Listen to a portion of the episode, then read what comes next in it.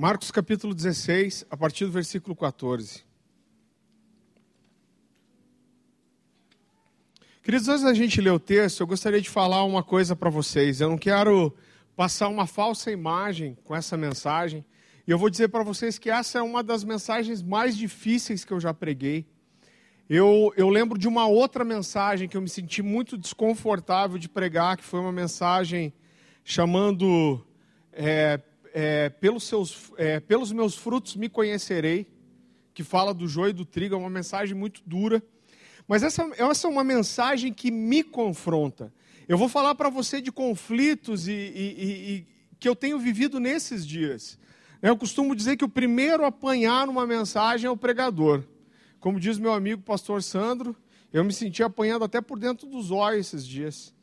E eu fui extremamente confrontado e, e, e eu gerei essa mensagem no espírito apesar de não ser algo resolvido para mim no meu coração, eu sei que é o momento de compartilhar isso.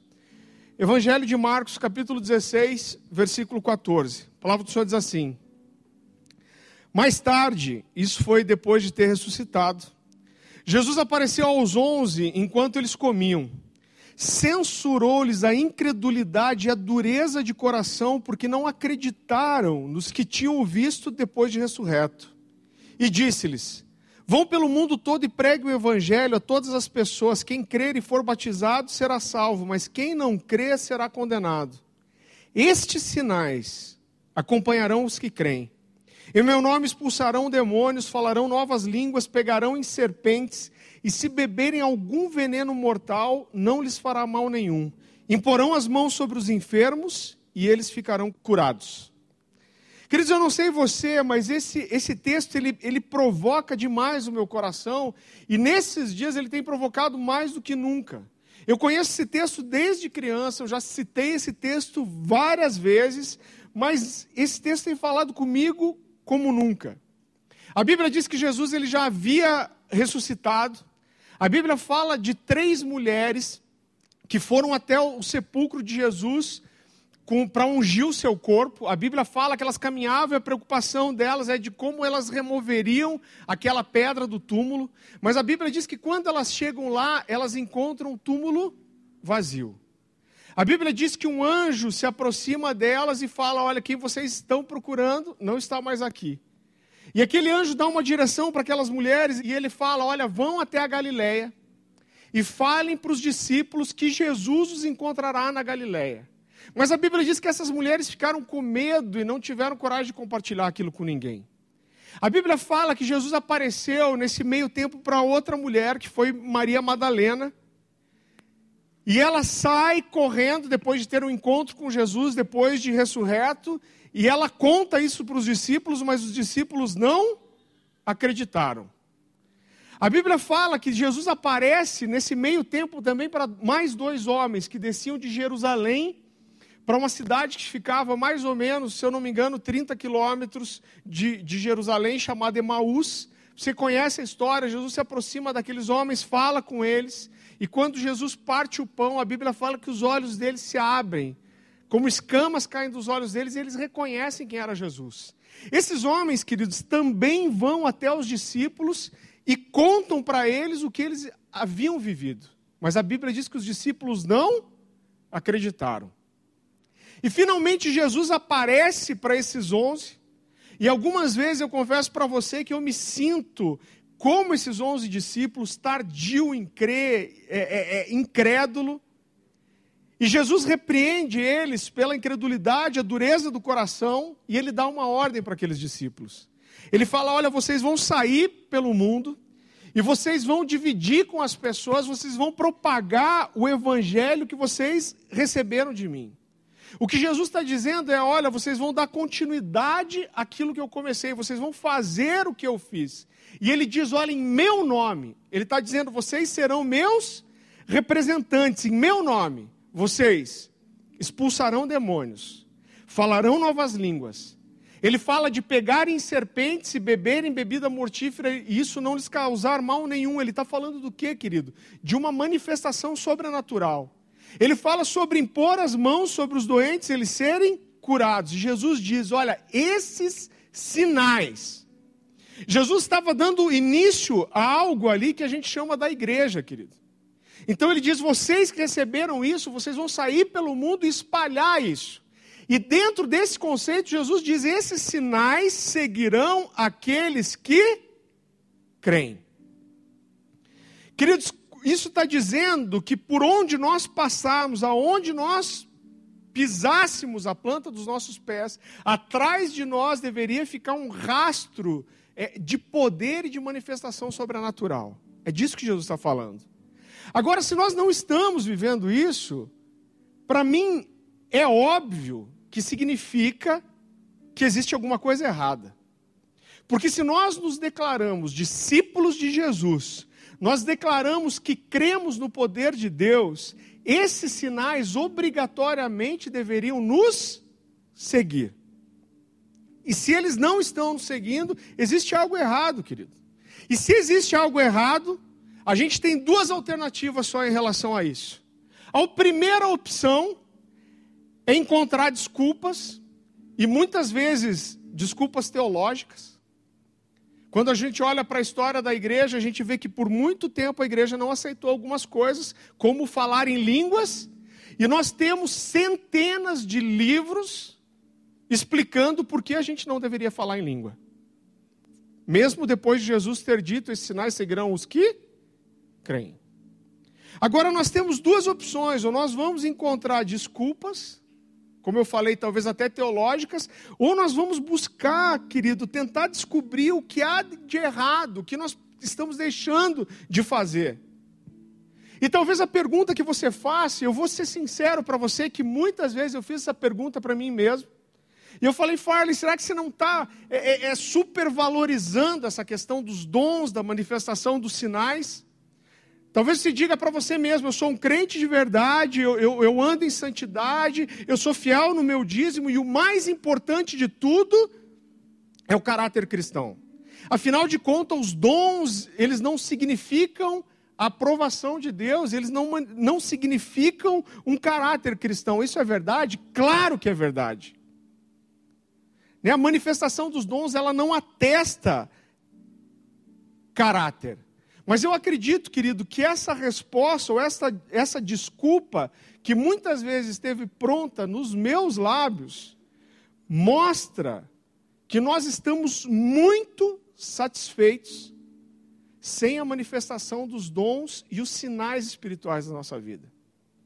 Nós estamos satisfeitos. Isso me lembra mais uma vez, citei aqui outro dia, a frase de Leonard Ravenhill, que ele diz que ele, ele está convencido de que o grande motivo pelo qual nós não vivemos um grande avivamento é simplesmente porque nós estamos satisfeitos sem ele. Agora, o quanto que nós desejamos esses dons, querido, o quanto nós desejamos o avivamento, o quanto essa manifestação dos dons é importante não só para nós, mas é a pergunta que eu tenho me feito: o quanto isso é importante para Deus?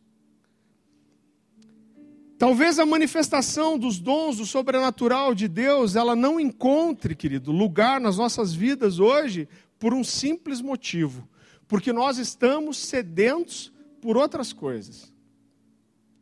Talvez hoje, como igreja, nós estejamos sedentos por prosperidade, a gente está sedento é, por um carro novo, a gente está sedento por uma casa nova, é isso que nós buscamos, é, é nisso que nós colocamos o esforço é, da nossa oração. Talvez nós estejamos sedentos por grandes templos. E a gente está mudando para um grande lugar, eu não vejo nada errado disso e nada errado com desejar, queridos, coisas boas. Eu acredito em eventos, eu vou falar algo que eu não quero ser mal interpretado. Eu vivo boa parte da minha vida ministerial viajando, ministrando em outros lugares, pregando em eventos. Semana passada eu estava fazendo isso, semana que vem eu vou fazer isso. Então eu acredito em eventos, eventos é, já transformaram muita coisa na minha vida. Mas quando nós vamos, querido, preparar um evento, e nós somos uma igreja que faz eventos, a gente está falando aqui de trazer o Martin Smith, mas muitas vezes nós, nós estamos muito preocupados em trazer uma banda famosa, em quem que é o pregador do momento, que está atraindo pessoas, e nós estamos preocupados com a, com a iluminação, com toda a programação visual, e nós dizemos que tudo isso é importante, tem que ter iluminação e tem que fazer tudo com excelência, e a gente se preocupa muito com isso. Um ano antes a gente começa a preparar um evento como esse, e apesar de todas essas preocupações, nós infelizmente estamos muito satisfeitos sem o poder de Deus.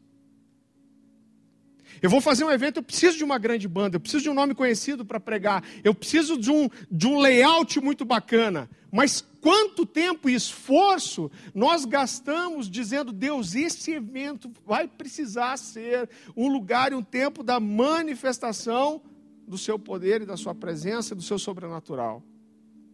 Eu acredito que o grande problema está em nós pregarmos fé e não vivermos a manifestação dos sinais que seguem aqueles que creem.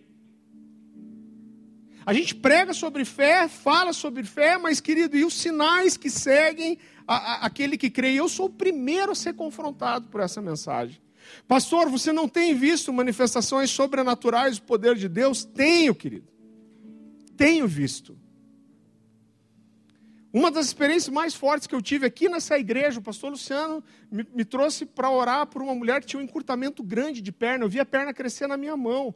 Eu recebi duas semanas atrás, eu ministrei em novembro na Poema, em São Paulo. Eu orei por várias pessoas que não podiam engravidar e eu já tenho recebido testemunhos. Uma das mulheres me mandou um e-mail é, é, essa semana passada e ela falou: Olha, pastor, quando você falou que ia orar por pessoas com, que não podiam engravidar eu pensei comigo mesmo, eu nem vou lá. Por quê? Porque ela já tinha desistido de ter filho. Ela teve um problema no útero e, ela, e vários órgãos dela, ela, ela, me contou isso no e-mail, colaram um no outro. Ela teve que fazer uma cirurgia onde ela retirou várias partes de vários órgãos, inclusive do útero. E o médico falou para ela: Ó, oh, querida, só quero te falar uma coisa: você nunca vai ser mãe. E ela falou: Mas eu fui na oração, isso foi em novembro. Ela me falou agora no começo do mês, quando eu estava no retiro do presbitério, dia 2 de fevereiro, se eu não me engano. Ela falou, pastor, comecei a passar mal, eu estou grávida de dois meses. Então eu tenho visto milagres? Eu tenho, querido, mas eu, eu, eu creio que eu estou muito longe ainda do que essas pessoas viveram. Um dos caras que mais me confrontou foi um cara que a gente trouxe aqui chamado Todd White. O Márcio, meu discípulo, cadê o Márcio? Está ali. Foi quem acompanhou ele. Esse cara foi na academia, foi na, na, loja de shopping, aonde ele ia, ele orou por alguém e curou pessoas, querido. E na noite do desperta aqui, isso foi ano retrasado, foi né, 2015, tinha um monte de gente aqui que nunca tinham pisado numa igreja antes e vieram porque ele tinha orado por pessoas na rua que foram curadas. Algumas pessoas acreditam que talvez uma das maiores provas históricas de que Jesus e seus discípulos foram verdadeiros é que todos esses onze homens, com exceção de João Batista, eles não negaram a sua fé, querido, mesmo diante da morte, mesmo condenados à morte, eles morreram sustentando a sua história. A maioria dos países do mundo rejeita e condena a tortura, pelo menos oficialmente, por um motivo muito simples, entre outros, que é, que é qual? A pessoa, querido, debaixo de tortura, ela confessa até aquilo que ela não fez. Mas esses dez homens, eles não negaram a sua história. Querido, a história diz que no primeiro século depois de Jesus, no primeiro, só no primeiro século, cerca de 15 judeus se levantaram dizendo que eram Messias, depois de Jesus. Todos eles acabaram em nada. Por quê? Porque quando prendiam esses homens, quando matavam alguém, quando matavam seu líder, toda a história ela aconteceu o quê? Ela esfacelava. Esses homens negavam, eles, eles diziam assim: nós pregamos algumas coisas, mas elas eram mentiras. Mas esses discípulos, querido, mesmo diante da morte, eles não negaram a sua história. Que história? A história de que Deus habitou no meio deles como homem e que Jesus no meio deles fez operou milagres, maravilhas e que eles viram Jesus ser morto, crucificado, mas que ao terceiro dia ele ressuscitou.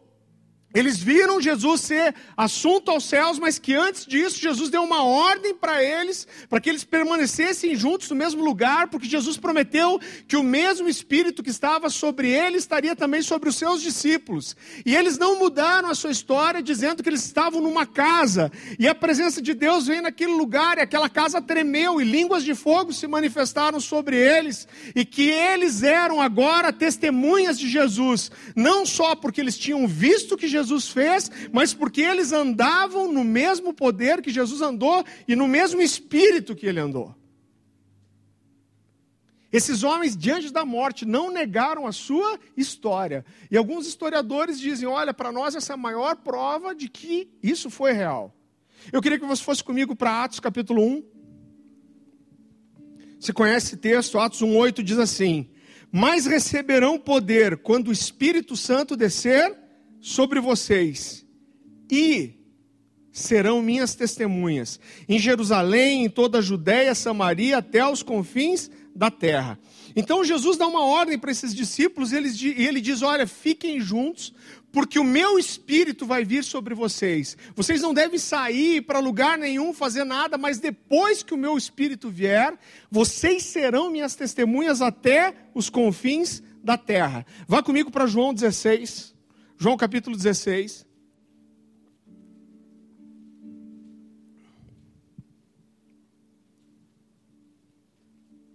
Versículo 7. Esse texto é tremendo. Jesus diz assim: Mas eu lhes afirmo que é para o bem de vocês que eu vou. Se eu não for, o conselheiro, o consolador, não virá para vocês, mas se eu for, eu o enviarei. Querido, você percebe que Jesus tinha andado três anos e meio com aqueles homens, feito milagres, maravilhas. Jesus morreu numa cruz, ressuscitou. Isso é o acontecimento mais tremendo da humanidade, mas quando os discípulos encontram Jesus, ele diz algo muito especial. Ele fala: Olha, agora eu preciso ir para o Pai, porque se eu não for, o Espírito não vai vir. O que, que Jesus estava dizendo, querido? É muito forte, porque ele estava priorizando o Espírito Santo. Ele estava dizendo: Olha, vocês acham importante que eu esteja aqui, mas se eu não for, o Espírito Santo não vem. E nesse momento é mais importante para vocês que ele esteja aqui do que eu. Isso é muito forte. Por quê, querido? Porque o mesmo Espírito que estava em Jesus habitaria sobre nós e nós seríamos as suas testemunhas. Agora, a pergunta que eu quero fazer para você, e a pergunta que eu tenho feito para mim mesmo, é que tipo de testemunha de Jesus, querido, nós temos sido? Que tipo de Jesus que nós revelamos para o mundo? Se a única oportunidade, pensa em um familiar seu que não conhece a verdade ainda. Pensa um amigo seu que não conhece a verdade. Se a única oportunidade que essa pessoa tivesse na vida de conhecer Jesus fosse você,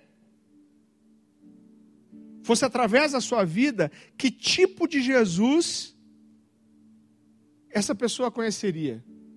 Quando você fala de Jesus para os seus amigos, os seus parentes, as pessoas que te conhecem, que expectativa, querido, de conhecer que tipo de Jesus que essas pessoas têm? Existe um texto que foi muito difícil para mim por muito tempo de entender. Eu queria que você fosse comigo para o Evangelho de João, capítulo 14.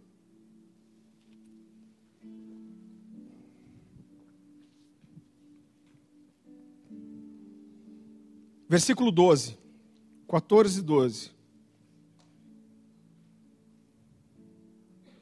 A palavra do Senhor diz assim: Digo-lhes a verdade. Jesus está dizendo: Aquele que crê em mim, fará também as obras que eu tenho realizado, fará coisas ainda maiores do que essas, porque eu estou indo para o Pai.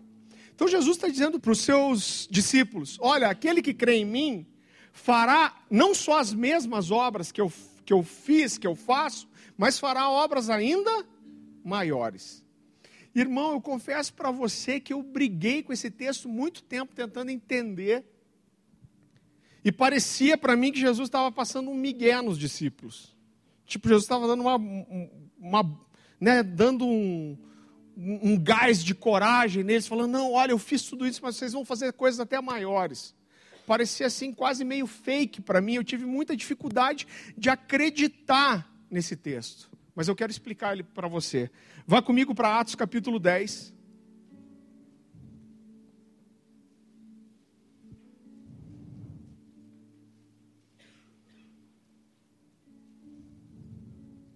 Versículo 38.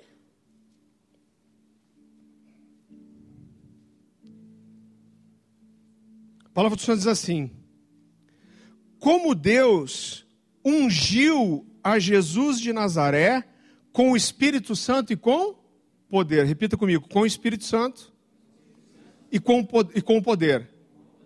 O qual andou por toda parte, fazendo bem e curando a todos os oprimidos do diabo. Agora repita comigo: porque Deus era com ele. Querido, o que esse texto está nos mostrando é que Jesus ele foi ungido por Deus com o Espírito Santo e com poder. E Jesus não fez, querido, todas as obras maravilhosas que ele fez porque ele era Deus, mas ele realizou todas essas coisas porque Deus era com ele. A Bíblia fala que Jesus ele se esvaziou da sua divindade, ele abriu mão daquilo que ele tinha para andar entre nós como homem. E as, as obras que ele fez, querido, ele não fez como Deus, mas ele fez como homem.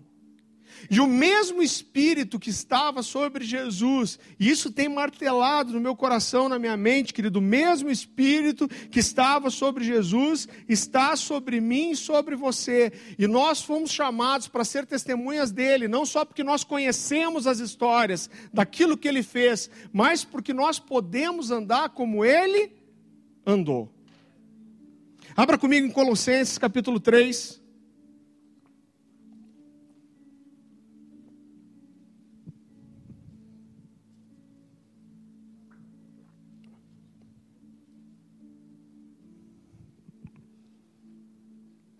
Versículo 13.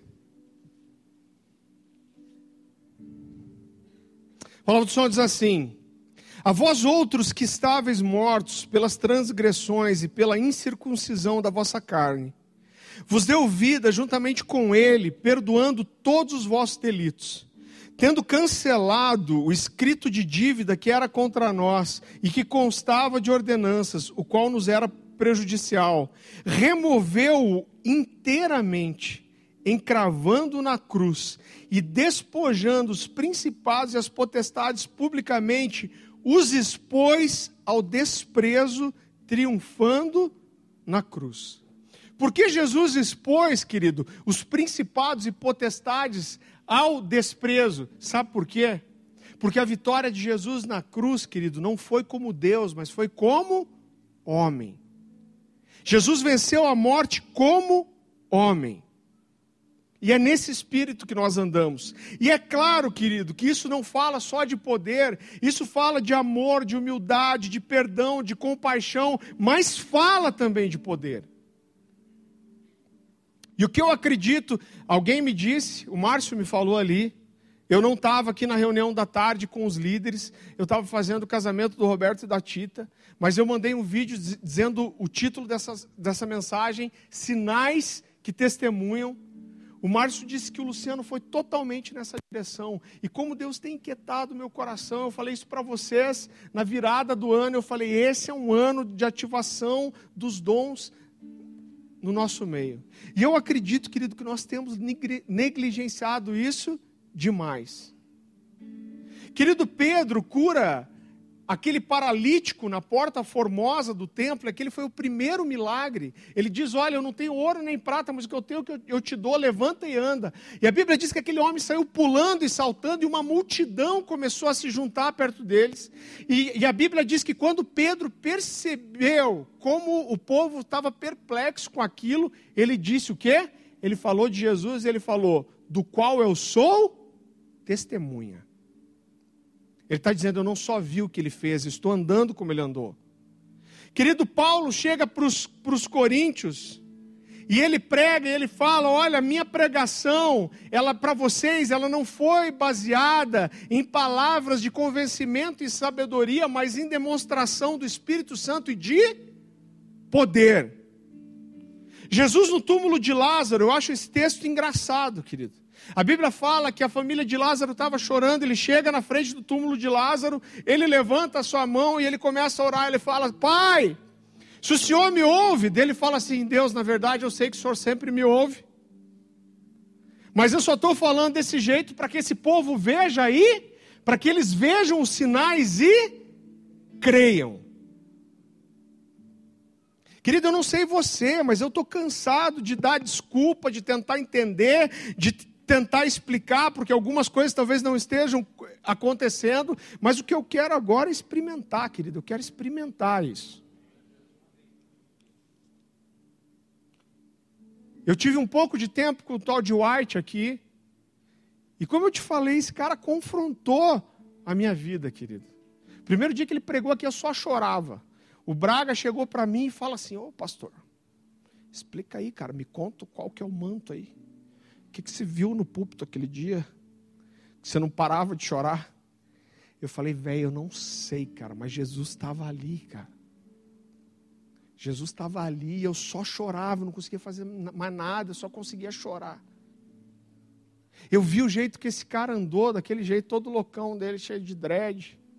Mas eu coloquei ele para orar pelos filhos de todos os pastores da casa aqui. A gurizada estava reunida. Eu conheço a vida deles. Irmão, teve umas situações que eu ri, da forma de, de, de revelação, de palavra, de, de, conhecimento que esse cara tinha. Ele falou da vida de cada uma daquelas pessoas que ele nunca tinha visto na vida. E isso provocou meu coração, para eu criar uma idolatria por ele, nem a pau, mas para falar: se esse cara chegou, eu chego também. Eu quero isso porque eu quero viver os dons só, eu quero viver os dons, mas porque eu entendo, querido, pelas Escrituras, que Deus quer isso para mim. Em Atos capítulo 4, a gente vê que depois que Pedro curou aquele paralítico, eles foram presos, querido. A Bíblia fala que eles são levados para serem julgados e eles se levantam para se defender. E a Bíblia diz que Pedro, cheio do Espírito Santo, ele começa a falar. E a Bíblia diz que todo o povo que estava reunido ali, a Bíblia diz assim: vendo que eram homens incultos, e vendo a autoridade e o poder com que eles falaram, eles reconheceram que aqueles homens haviam estado com Jesus. Sabe o que eu quero, querido? Eu quero que as pessoas olhem para mim e elas percebam que eu estive com Jesus. Será que as pessoas com quem você trabalha, com quem você anda na sua casa, as pessoas olham para você e falam assim: esse cara teve com Jesus? Eu lembro que a gente estava ali no estacionamento quando o Todd foi embora. E meu, já tinha chorado de litro, tudo que tinha tudo que dava para chorar, eu chorei. E aí eu parei uma hora, eu olhei para ele quando ele estava indo embora, eu falei: "Cara, eu vejo Jesus em você". E ele falou assim: "Eu também vejo em você". Eu achei que, já achei que ele ficou com dó de mim. Falei, vou deixar o cabelo crescer, a barba, para tentar dar um migué. Queridos, mas eu quero. Eu sou o representante de Jesus na terra.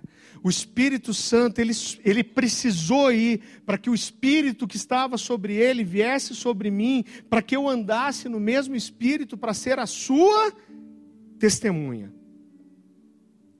E eu acredito que nós temos negligenciado demais, querido, os sinais, a operação dos dons. O pastor Marciano, hoje de manhã, falou: cara, algumas vezes nós tentamos ter o controle nas células, e a gente, quando a coisa começou a crescer e nós vimos alguns desvios, nós seguramos para que na célula não houvesse palavra profética. No começo a gente falava, fazia a cadeira da bênção. Chegava no fim da célula, cada vez era vez de um. Botava uma cadeira no meio e sapecava fogo no cara.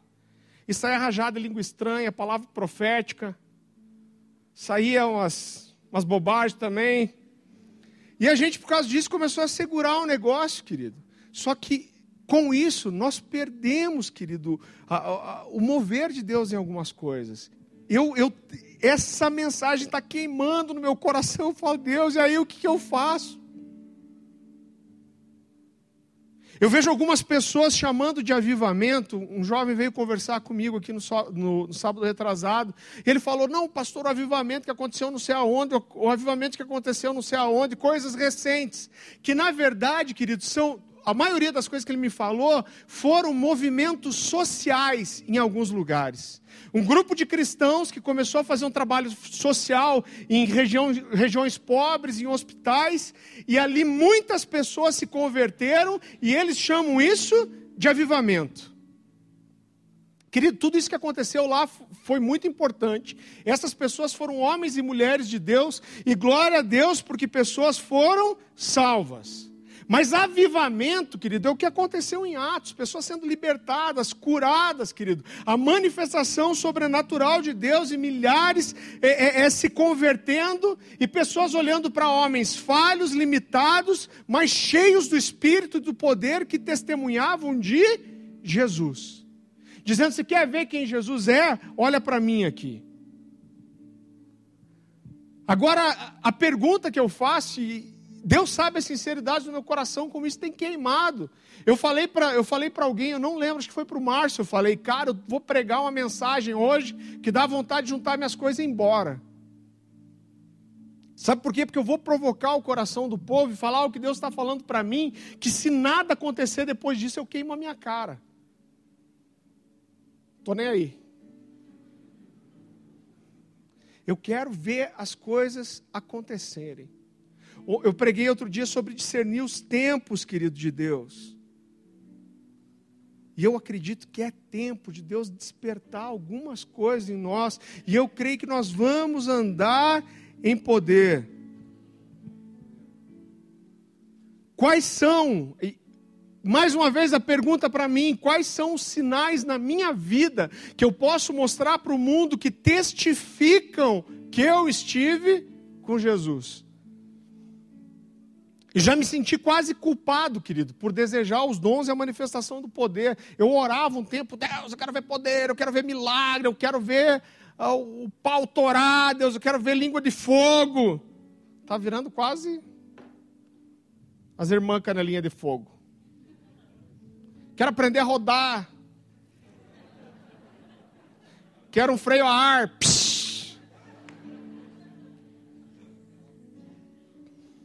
Eu já me senti quase culpado, querido. E, e às vezes o que eu dizia para mim mesmo é, cara, Farley, não, não, não, não foque tanto nos dons espirituais, se foque no caráter de Cristo, se foque na santidade, na fidelidade à palavra, e realmente, querido, vem tudo isso, vem em primeiro lugar. Mas o meu Jesus é um Jesus que cura, e o mesmo Espírito que estava sobre ele, querido ele disse que estava sobre mim e que esses sinais me seguiriam. Agora, qual é o Jesus que nós temos manifestado para o mundo? Que coisa, cara, está queimando no meu coração. Eu estava preparando essa mensagem hoje, eu, eu lembrei de um livro que eu li, chamado Apóstolo dos Pés Sangrentos. Não é de filme de terror. Esse livro conta a história de um homem que se converteu na Índia.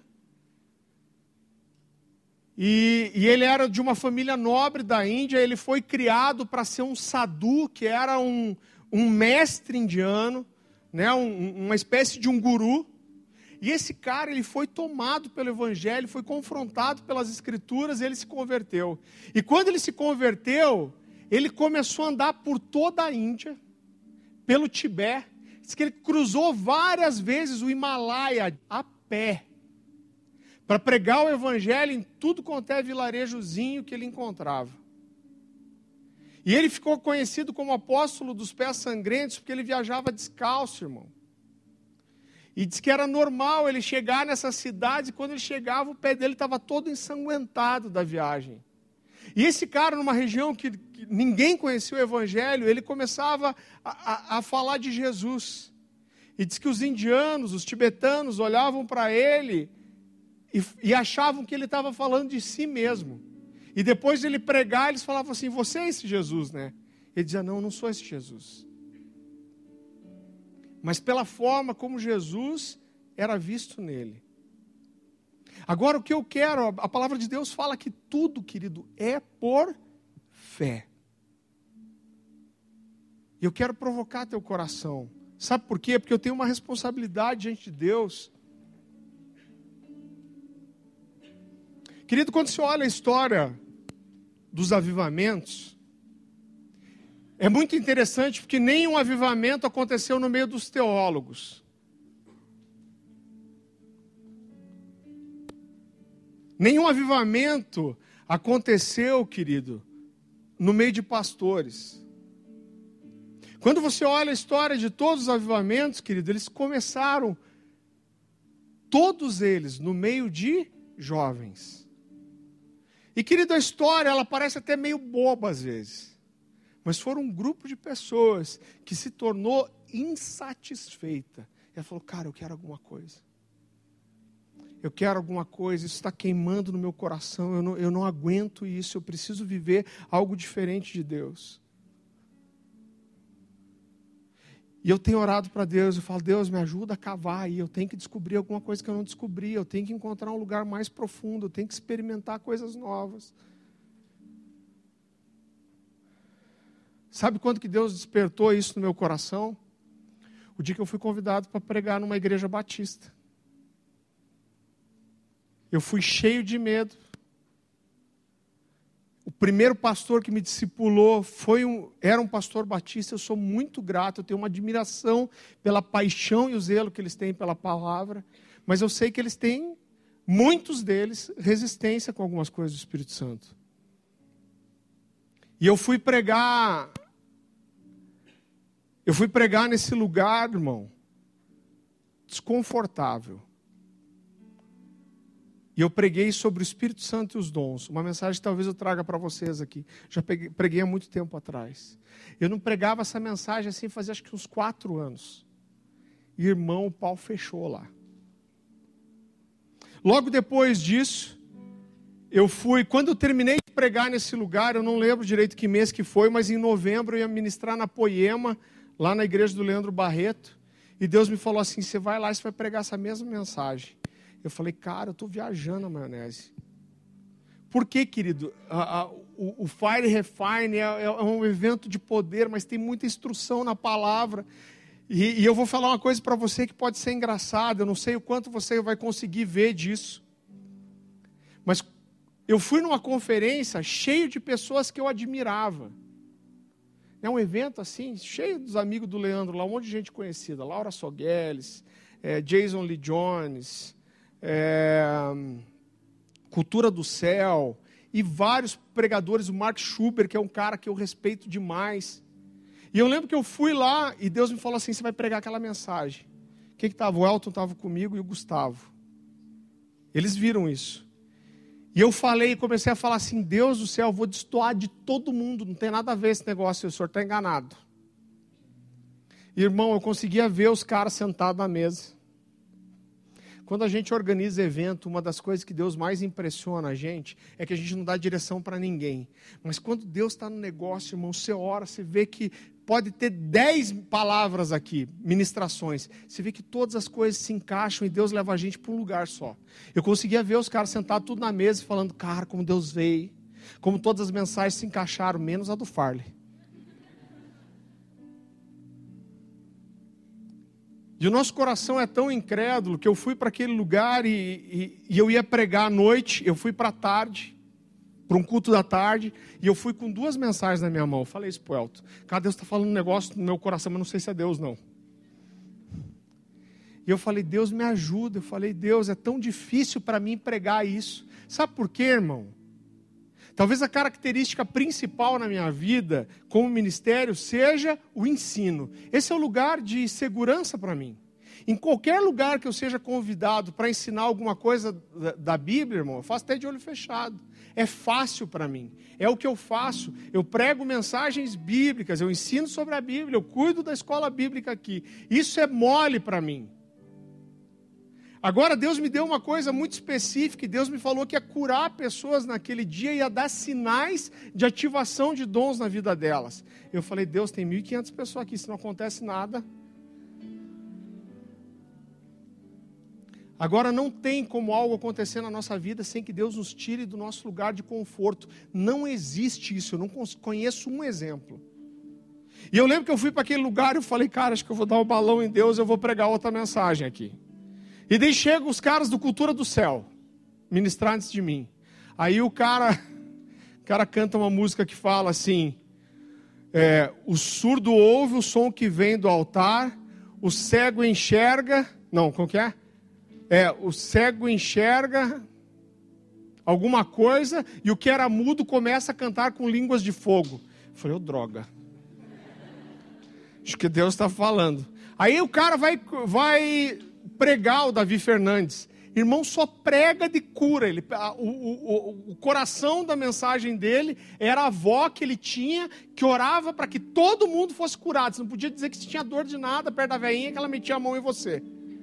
Só que ele pregou, querido, sobre tudo isso sobre cura, e fechou a Bíblia dele e saiu. Aí Deus falou para mim: Nó cego, você vai deixar esse cara provocar o coração do povo e, e, e, a coisa morrer aqui, não aconteceu mais nada?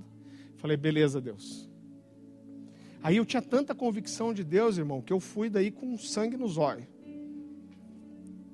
E aquela foi assim uma noite para mim inesquecível. Deus trouxe sinais, pessoas foram curadas.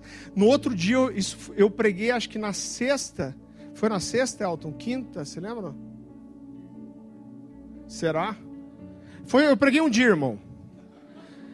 E no outro dia o, o, o, evento continuava. No outro dia eu vi assim uma série de testemunhos que pessoas vieram dar.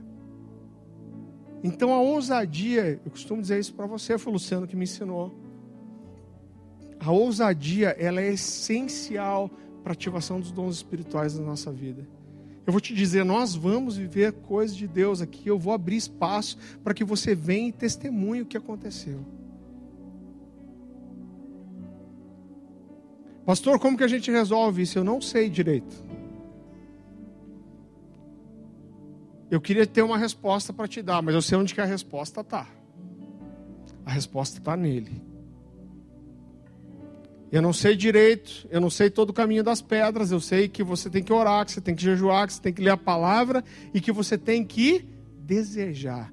Porque Deus ele corresponde ao desejo, ao desespero, à necessidade do meio do seu coração. Deus vê isso e ele corresponde.